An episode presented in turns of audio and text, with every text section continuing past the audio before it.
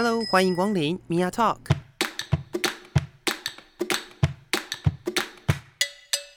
每个人都是有趣的书，有着独一无二的故事。一杯咖啡的时间，与你分享生活点滴。Hello，各位亲爱的朋友，欢迎收听 Mia Talk，我是 Mia。今天是我们 Mia Talk 的第十集。我想这也是一个里程碑吧，因为呢，我能够好好的把这个节目做了十集，对我自己来说也是一个相当不容易的事情。虽然我的目标是一百集，但是已经十分之一了。嗯，好，不管怎么样呢，还是给自己一个鼓励。那如果在听我节目的朋友，也非常感谢你有机会听到我的节目，然后也很感谢你愿意听我的十集节目。如果你十集都有机会听得到的话，那如果没有的话呢，哎呦，还是发了我一下嘛。好，那今天的节目主题，嗯，我待会儿再讲。但是因为我今天没有邀请来宾，所以大家就要听我在这个地方唱独角戏。那今天我特别想要谈的主题呢，是谈到我们台湾人贴标签的问题。我想大家对于呃贴标签这件事情，其实都在一个呃很无形的状态下产生的。那我前面其中一集的节目呢，也有找 Alan 来分享，就是所谓的种族主义，那或者是翻译叫做种族歧视的部分。但是不见得是种族的问题哦，比如说所有的歧视性的言语，比如说呃刻板印象，通通都是从这些标签上面来的。而且不知道大家对于自己的生活有没有一点点的感知哦？如果大家对于生活上面的一些事情说出来的话，做出来的事有一点点的想法的话，或者是你曾经很认真的去思考你自己到底。做了哪些事情的话，有没有想过你自己有很多的行为，其实都是在帮身边的人贴标签，或者是在帮身边的人归类呢？那今天我特别用了一集的节目，想要跟大家分享我自己最近呃发生，也不是自己发生啦，就是最近发现的一些事情，同时呢也探讨一下这件事情可怕的地方。事情是这样子的，在前一阵子，大概是这个礼拜，这个礼拜对这个礼拜的一个算前期的一个事件，就是在台湾同志游行的这个粉丝专业上面呢，公布了，应该是说做了一个文宣，那那个文宣呢，就试图的要跟身边的朋友介绍什么是 LGBTQIA。很多人听过这些词语，很多人听过，很多人知道 LGBT 是什么，或甚至有很多的人其实是不了解的。那他们也是试图用这样子的文宣呢，让大家去了解、去认识 LGBT。但是 LGBT 这些人，我们常常会讲哦，比如说呃 L lesbians 女同志，G gay 男同志，然后 B bisexual 双性恋，然后或者是。T 呃、transgender 跨性别者之类的，那这些人到底是怎么样的一个归类的方式？其实我非常不喜欢归类哦，所以在 LGBT 的这个缩写字体里头呢，它有很多的局限。那也因为这些局限的关系，呃，需要透过很多不同的解释，然后来让大家了解到底什么是 LGBT。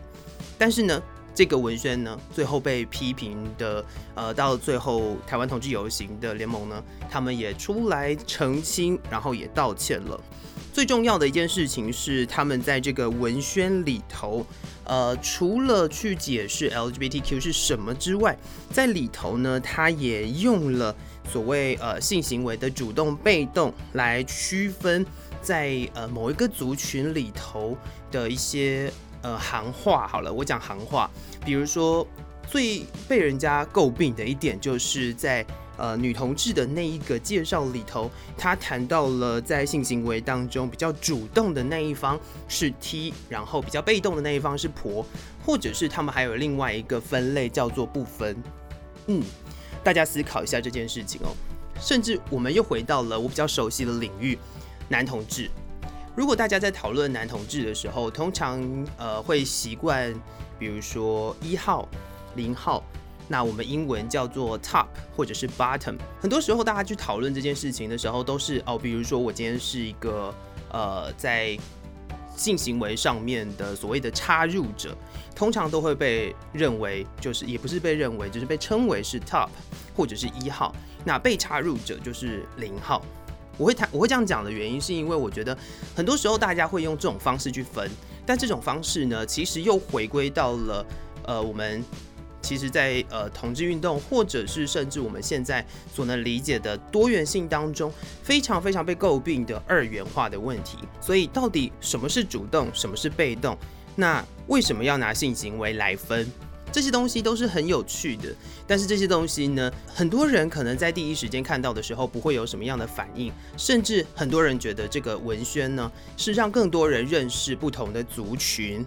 但是这个族群的问题其实又回归到了这些都是我们对于性别的一些刻板印象。为什么？因为大家都习惯了在一个关系当中会有双方。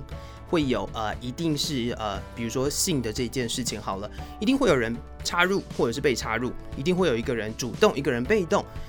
他没有一个我们讲 mutual 的 状态，就是互相的嘛。有时候呃，也不见得是性或者是非性的问题。同时呢，其实有很多时候我们都没有办法去理解，我们常常会讲说没有办法去理解呃 LGBT 的族群到底是什么。但是除了你一般的人，比如说我们谈到的异性恋，没有办法去理解这个族群之外，其实这个族群当中的很多人呢，也是带着这样子的一个性别刻板印象，在分类自己身边的朋友。那我要来举自己的例子了，呃，像我自己曾经在前面的节目当中有分享过，我的可能气质被很多人认为是属于比较娘的，也有可能是因为我的声音，有可能是因为我的行为，但是。气质比较娘这件事情，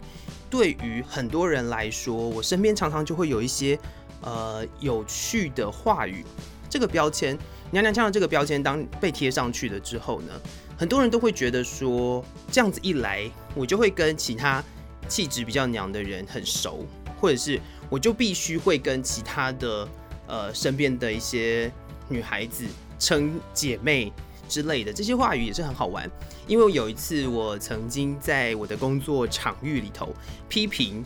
对，批评身边的一个算是嗯同事吧，但是那个同事呢，他就纯粹是因为他的工作态度、他的工作的状况让我很生气，然后我在批评的同时呢，我的朋友就跟我说，哎，啊他，哎也不是也不是朋友，就是我身边的同事认识也认识对方的那个朋友，他就说。哎，那你们两个不是姐妹吗？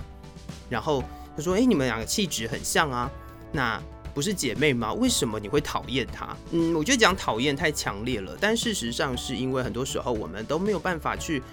分开来看，因为有时候气质是气质嘛。那这个人到底呃会不会被人家批评，或者是他的行为怎么样，跟他的气质其实是没有关系的。这又回到我们常常会去讨论到的，呃，在职场上面的一些霸凌或者是性别刻板印象。很多时候呢，很多人不敢公开自己可能是同性恋的身份，甚至可能是呃酷儿的身份。那在这些身份上面呢，为什么不敢公开？原因是因为身边的人可能是因为呃你是男同志，然后就贴上了一个标签。不管你的工作做得怎么样，你的职场有没有办法做出很呃，符合大家要求的事情，那但是因为你是男同志，所以大家都会讨厌你。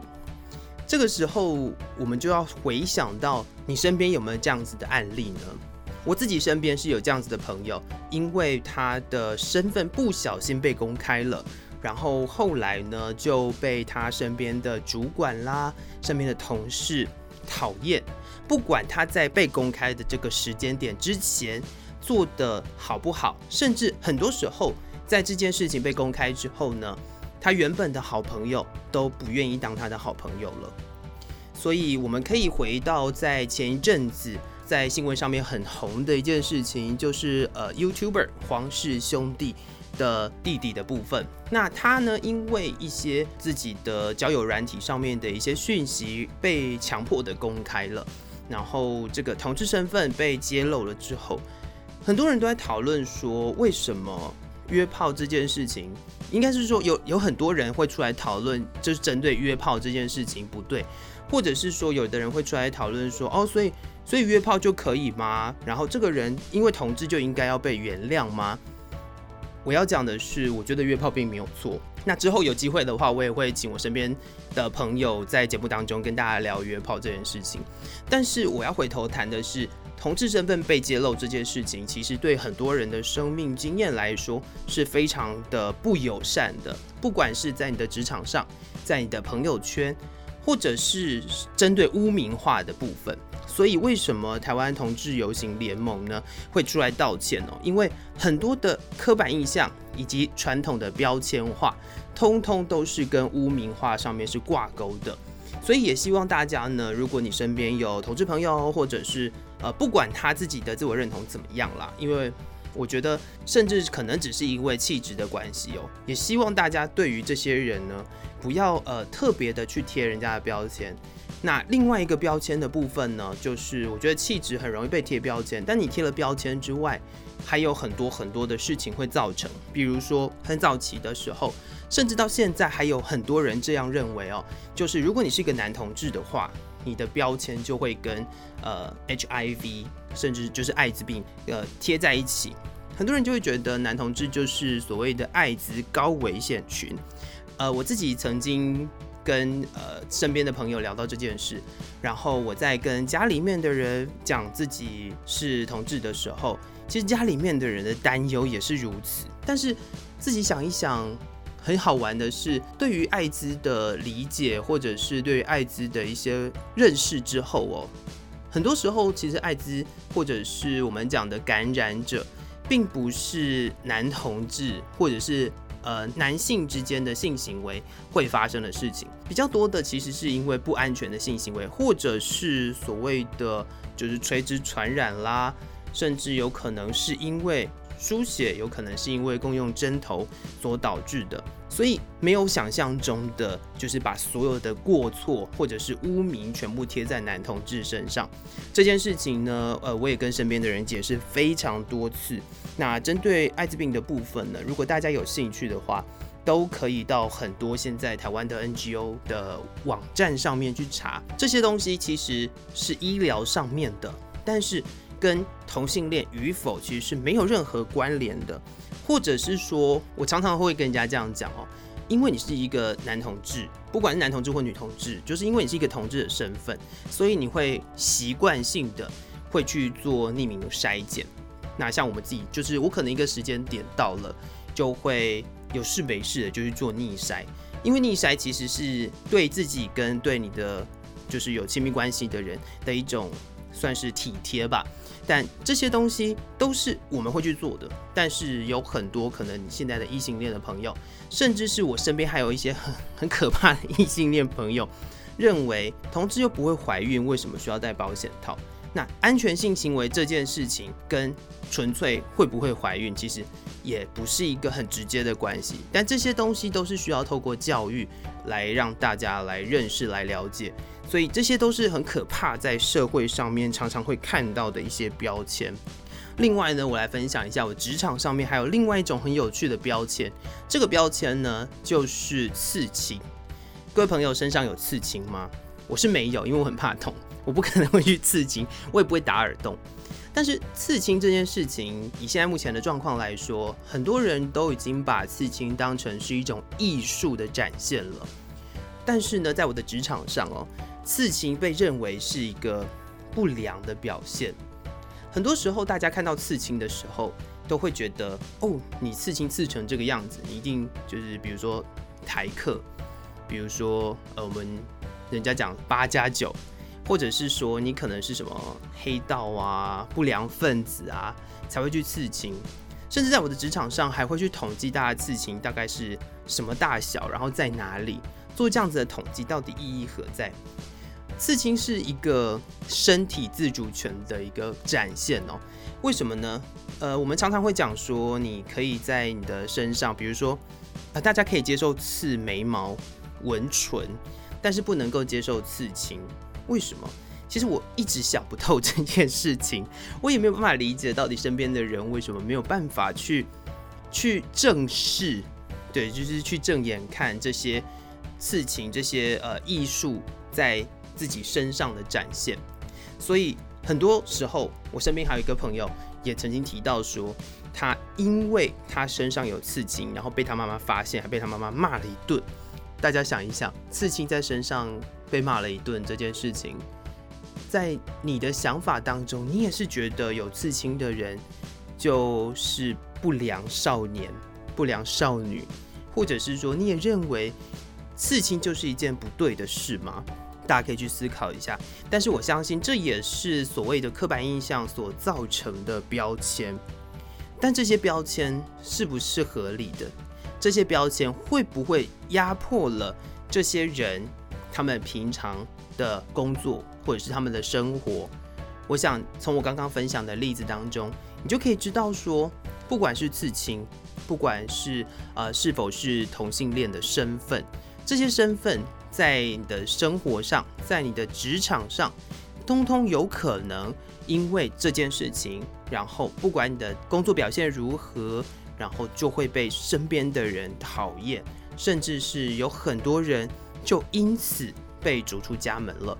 对，这些都是我们很不希望看见的。而且我们也都知道，有很多的同志朋友因为这些压迫，因为这些霸凌，然后就牺牲了自己的生命。这些也都是我们现在这个社会，大家都觉得自己过得很自由、很民主，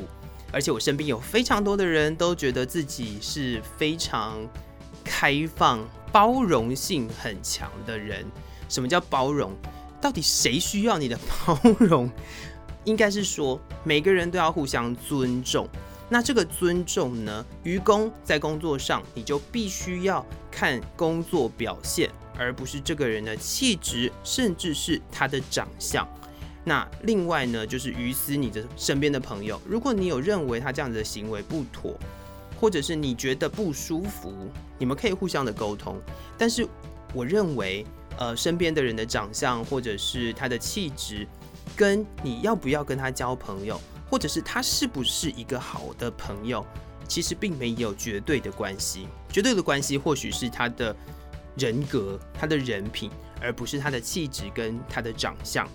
那接下来呢，我又要讨论到在。这个 LGBT 族群当中，其实我们很多时候呢，在讨论呃社会运动的时候，在同志运动圈子当中，有很多的，应该是这样讲，呃，我们常常都会觉得说，在同志运动当中，要号召身边不同的族群，然后要展现所谓同志身边的多元性。这个社会是很多元的，但是这个多元又回到了我们在。节目一开始的时候谈到的那个归类的问题，这真的是多元吗？嗯，我觉得这个多元又被分类了。所以这个分类呢，是我从呃在做节目到现在哦，其实我很不喜欢的一件事情。因为当你开始分类别人的时候呢，其实族群之间的对立或者是呃阶级就会产生。那如果你分类了，那你自己发现你自己不属于任何一类的时候，你该怎么办？那现在呢，我要跟大家分享另外一个有趣的事情，就是政治的标签。在同一团体当中呢，有一个很好玩的词叫做“蓝甲”。蓝甲是什么呢？蓝甲就是大家认为比较支持呃泛蓝阵营的同志。对，那这也是一个很好玩的例子哦。为什么呢？之前在推动或者是在争取婚姻平权的时候，有一部分的人出来反对同婚的专法，为什么呢？因为大家认为其实每个人都是一样的，所以不应该特别立一个法案来做这件事情。但这些人的声音出来了之后呢，就会被认为是反对同婚，然后他又被归类了。当今天有一个主流的同志运动的话语权比较大的时候，非黑即白的状况就会出现。这些人呢，那个时候就会被归类为是蓝甲，就是人家会觉得你在扯后腿。但有时候试着去想一想，很多时候就是因为大家都没有办法好好的去理解多元性到底是什么。那最近呢，呃，很很有趣的例子，就是在今天我录音的这个当下。呃，就是所谓的 Global Pride，呃，也就是就六月二十八号的十强运动，就是十强运动的这一天，然后在全球有非常多的国家，然后一起串联做了一个直播，然后也是号召募款，然后让大家去呃认识一下 LGBTQ 的这个族群，但是呃，在这个过程当中。有一个小小的插曲就出现了，就是在高雄的同志游行联盟呢，他有受邀参加这样子的活动，然后同一时间呢，在台湾应该说在所谓的同运会的主办，我们台湾要主办同运会的这个主办方台北市，那也同时的他们就是柯市长呢也被邀请了。那柯市长在邀请了之后，他可能就是他的致辞的部分这一段我可能就没有看到，但是因为这件事情的文宣出来之后，大家就开始批评，批评什么？批评呃柯市长之前的一些言语，批评柯市长之前对于呃同志的不友善，甚至在公投期间，他很公开的告诉大家，在呃同婚这件事情上面，他投的是反对票。这件事情呢，也很有趣的，让很多人光是看到柯市长他的出现，就开始批评这个可能高雄同志游行的联盟，认为他们是蓝甲，对，或者是认为他们是一群呃，就是反动分子吧，我也不懂。反正这件事情很好玩的是，没有认真，第一个是没有认真去看一下主办方到底是谁，然后这些人是因为什么原因被邀请的。那同时也没有办法去接受跟自己不一样的声音，我想这也是在这整个活动或者是在最近这一段时间当中可以很常看见的事情。所以我觉得很多时候大家要多多的去关心身边不一样的声音。那这个多元性，呃，现在除了一个呃之前上课的时候提到的，就是除了 LGBTQIA 之外哦。很多时候，大家都不知道说，在这个在这样子的一个归类之外，还有一个什么样的可能性。所以，另外，呃，最近也认识了另外一个词，叫做 SOGI，S O G I E。SOGI E 是什么意思呢？它就是 Sexual Orientation and Gender Identity Expression，意思就是说，不管你是什么样子的一个性倾向。或者是你是什么样子的一个呃性别的认同，或者是展现，它都应该要包含在里头，不是只有同性恋、异性恋，然后双性恋，甚至有可能不是因为你的性别的性倾向，也有可能是一个认同的问题，可能跨性别、跨性别男跨女、女跨男，甚至有的人就不觉得自己是男或者是是女，他可能就是一个 transgender，他在这个呃之间。但我们就是一定要把一个人归类为，不管你是男性或者是女性的这样子一个二元分法，所以这些事情呢，都是我们现在在讨论性别的刻板印象，或者是在讨论性别、讨论人权、讨论很多事情的时候，没有办法带进去的地方。所以在这集的节目呢，虽然我举了非常多的例子，想要跟大家谈谈就是贴标签的事情，那。虽然这个可能就在你我的身边，或者是你的身边可能就没有同志，你的身边可能，我觉得没有同志也太夸张了，不太可能。或者你的身边可能没有跨性别的人，然后你可能也没有办法这么明确的知道你身边的人到底是不是跨性别。可是呢，大家可以从这一集的节目里面去思考一件事情：你的所有行为，你讲出来的话，到底有没有在贴别人的标签？有的时候，这个标签你可能只是一个好意，比如说你贴了一个他是乖小孩的这个标签，那乖小孩的标签在他身上的时候，他就会有这个压力，必须要成为一位乖小孩。同时，他有可能因为你贴了这个乖小孩的标签，然后他就有很多应该要去突破自我的事情，他就被限制了。所以大家在。比如说你要去夸奖朋友，比如说你要去跟身边的人聊天，或者是你可能要谈论一些事情的时候，我觉得可以用一个更开放的方式尽量避免去贴别人标签的模式去沟通，然后去了解彼此。有时候你身边的人的展现，可能不是你所想的那个样子。那如果你有兴趣的，你有好奇的，也欢迎大家多多的跟身边的呃不同类型的朋友多聊天，然后多了解。你就会发现这个世界真的是多彩多姿，然后非常多元的。每一个人呢都有他自己独特的地方，也是我一开始在做这个节目之前，我希望能够呈现的。因为每个人的故事都是一个独特的故事，没有两个人，没有任何两个人的故事可以一模一样的出现的。所以希望大家呢都可以用正向、用开放的心胸去面对身边不同的多元性。好了，今天节目就到这个地方，非常感谢大家听我唱独角戏。那如果大家有对于 SOGI 就是在这个呃性别刻板印象这个领域，或者是有特别疑惑，或者是认为想要跟我讨论的地方呢，也欢迎大家到我的脸书粉丝专业用声音说故事，然后来跟我讨论。甚至如果你认识我本人的话，也可以当面来跟我分享，因为。呃，像我自己本人是有曾经在街头上面做性别运动，然后也希望可以跟更多的人分享不同的生命故事，让大家了解更多不同的存在的。好的，再次感谢各位听众朋友的收听，我是米娅，这是米娅 Talk 节目，我们下次见喽，拜拜。